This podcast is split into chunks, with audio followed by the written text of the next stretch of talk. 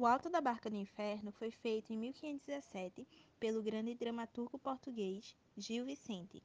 Esse livro faz parte da trilogia das barcas, sendo o primeiro o Alto da Barca do Inferno, depois o Alto da Barca do Purgatório e por último o Alto da Barca da Glória. Essa história é feita para ser atuada e principalmente é feita para criticar e satirizar a sociedade portuguesa da época, sendo um clássico que consegue se mostrar contemporâneo. A história se passa nas águas do Purgatório, onde se encontram duas barcas, uma que irá para o paraíso e outra para o inferno. Elas ficam lá esperando seus passageiros para assim guiá-los. O primeiro a aparecer foi o Fidalgo, que pergunta ao diabo para onde irá a barca. O diabo responde que irá para a Ilha dos Perdidos. Ele não entende e logo o diabo explica que irá para o inferno. O Fidalgo logo se nega e diz que a barca não é para ele, dizendo que há pessoas na outra vida rezando por ele. Logo ele vai atrás da outra barca. Chegando na barca do paraíso, ele implora para o anjo que o deixe embarcar, mas logo o anjo diz que ele não pode, pois na barca do paraíso não se embarca com tirania. E o fidalgo volta para a barca do inferno. O segundo a aparecer é um zineiro, que era tipo de agiota daquela época, perguntando ao diabo onde a sua barca iria. O diabo manda ele entrar, pois o local que ele devia ir era para o inferno. Ele tenta entrar na barca do paraíso, mas é barrado pela sua ganância e seu coração cheio de pecado. Então ele vai e acaba voltando para a barca do inferno, murmurando suas lamentações. Logo em seguida, vejo João Parvo, que era tolo e inocente. Ele representava o povo português, que era rude e ignorante, porém de bom coração e temente a Deus. É, após a apresentação com o diabo, ele vai até a barca do anjo, pois não queria ir para o inferno. O anjo conversa com ele e o aceita na barca, mas pede para que ele espere mais um pouco, caso houvesse mais alguém digno de sua barca. Logo em seguida veio o sapateiro, que por se julgar bom e inocente por ir às missas, ele pediu ao anjo que o deixasse ir para o paraíso, porém o pedido foi negado, já que ele roubou seus clientes. Sendo assim, ele embarcou na barca do inferno. Logo em seguida, veio Brisida Vaz, que representava a degradação moral e a feitiçaria popular. O diabo até quis que ela fosse na sua embarcação, mas ela foi até a barca do anjo tentar convencê-lo com o fato de ter salvado muitas vidas. Porém, o anjo sabia que ela não pertencia àquela barca. Então voltou e então ela voltou e embarcou na barca do inferno. Surge então um judeu com um bode amarrado numa corda, perguntando para onde aquela barca iria. E então o diabo disse: Que passageiro abusado, eu não embarco bodes. O judeu então disse: Quem se eu oferecer dinheiro? O diabo em seguida: Claro que não, você vai no barquinho ao lado da barca, com o seu bode maldito. Depois disso, chega um corregedor, se achando muito importante, e vai diretamente à barca do diabo perguntando: Alguém à altura para receber um belo juiz? E então o diabo: Mas olha, se não é o grande senhor juiz, venha, vamos entrando, pegue o remo. O corregedor, sem entender muito bem, pergunta: O quê? Como? Como um grande corregedor como eu? Eu sou um juiz, eu não vou entrar aí. O diabo, já impaciente, disse: Vamos, sua sentença já está dada. Entre, pegue logo seu remo. Você fingiu não ver os crimes, que, os crimes que sua mulher cometeu e as mais sentenças que você julgou. O seu lugar é no Lago dos Cães. E então, de repente, meio perdido, aparece o procurador. O diabo, avistando seu novo tripulante, disse: Olha só quem chegou, vamos, pode entrar. O procurador, sem entender muito bem, disse: O quê? Não, para onde leva toda essa gente? Vou para o outro lado. Vou para outra barca. Vamos, senhor corregedor. E enquanto caminhavam para a outra barca, o procurador perguntou: Corregedor, você se confessou?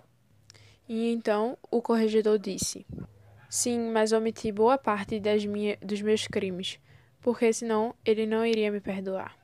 Depois disso, eles chegaram à barca do paraíso. E começou a dizer: Deixe-nos entrar, não seja tão cruel, pedimos clemência, queremos embarcar nesta barca. E então o anjo disse: A justiça divina já decretou o lugar de vocês. e é na barca do inferno.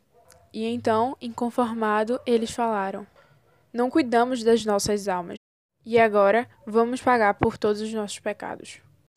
Alto da barca do inferno. Os quatro cavalheiros são cavaleiros das cruzadas que faleceram a defender e propagar a fé cristã em lutas contra os mouros. Estas personagens carregam uma cruz de Cristo, que simbolizava a fé católica dos cavaleiros. Vêm quatro cavaleiros cantando, os quais trazem cada um a cruz de Cristo, e espadas e escudos que representam a luta pela expansão da religião católica. Ao longo da peça, as personagens vão utilizando diferentes registros de língua. Os quatro cavaleiros demonstram o registro de língua corrente, aquele que é utilizado e compreendido pela maioria das pessoas no dia a dia. De acusação, o diabo usou. Não existem argumentos de acusação referidos pelo diabo ou pelo anjo. De defesa, os cavalheiros afirmam terem morrido por Cristo. Quem morre por Jesus Cristo não vai em tal barca como essa. E o anjo, através de um discurso moralista, reconhece o feito dos cavaleiros e perdoa seus pecados. Que quem morre em tal peleja merece paz eterna. Deste modo, os cavaleiros das cruzadas entram na barca da glória e assim embarcam.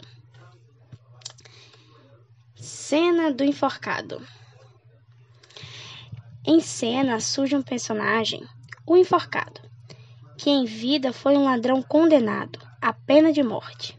Este vinha convicto que iria embarcar no batel divino, pois enquanto a sua estadia na prisão do Limoeiro, Garcia Moniz fez fê-lo acreditar que quem morria enforcado merecia um lugar no paraíso e que em sua estadia naquela prisão serviria como purgatório. Ao longo da cena, o diabo vai desenganando o enforcado. O enforcado, apercebendo-se da realidade, embarca no batel infernal. O enforcado, antes da sua morte, estava aprisionado no limoeiro, pelo que este era criminoso. Esta personagem transporta consigo uma corda ao redor de seu pescoço, com a qual foi enforcado. A característica indireta dele é que ele era ingênuo, facilmente influenciável e sem uma opinião própria. Defesa. O enforcado proclama que foi condenado à morte e enforcado, e por essa razão, segundo Garcia Moniz, ficará livre de Satanás. Também diz que já cumpriu o purgatório enquanto estava no limoeiro, por isso agora merecia o paraíso. Acusação. O diabo acusa e sentencia o enforcado por este ter sido ladrão em vida. Esta cena critica aqueles que utilizavam sua posição social ou poder para manipular e enganar os mais ingênuos e que estavam numa posição social mais baixa. Intenciona também condenar a pena de morte.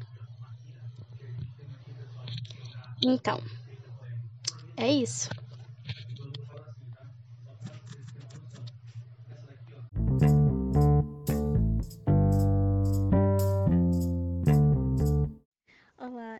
Podcast foi feito pelas alunas Aline Maria, Milena Araújo, Maria Eduarda Viana e Heloísa Fernanda da Escola Vila Sésamo. Espero que você tenha gostado.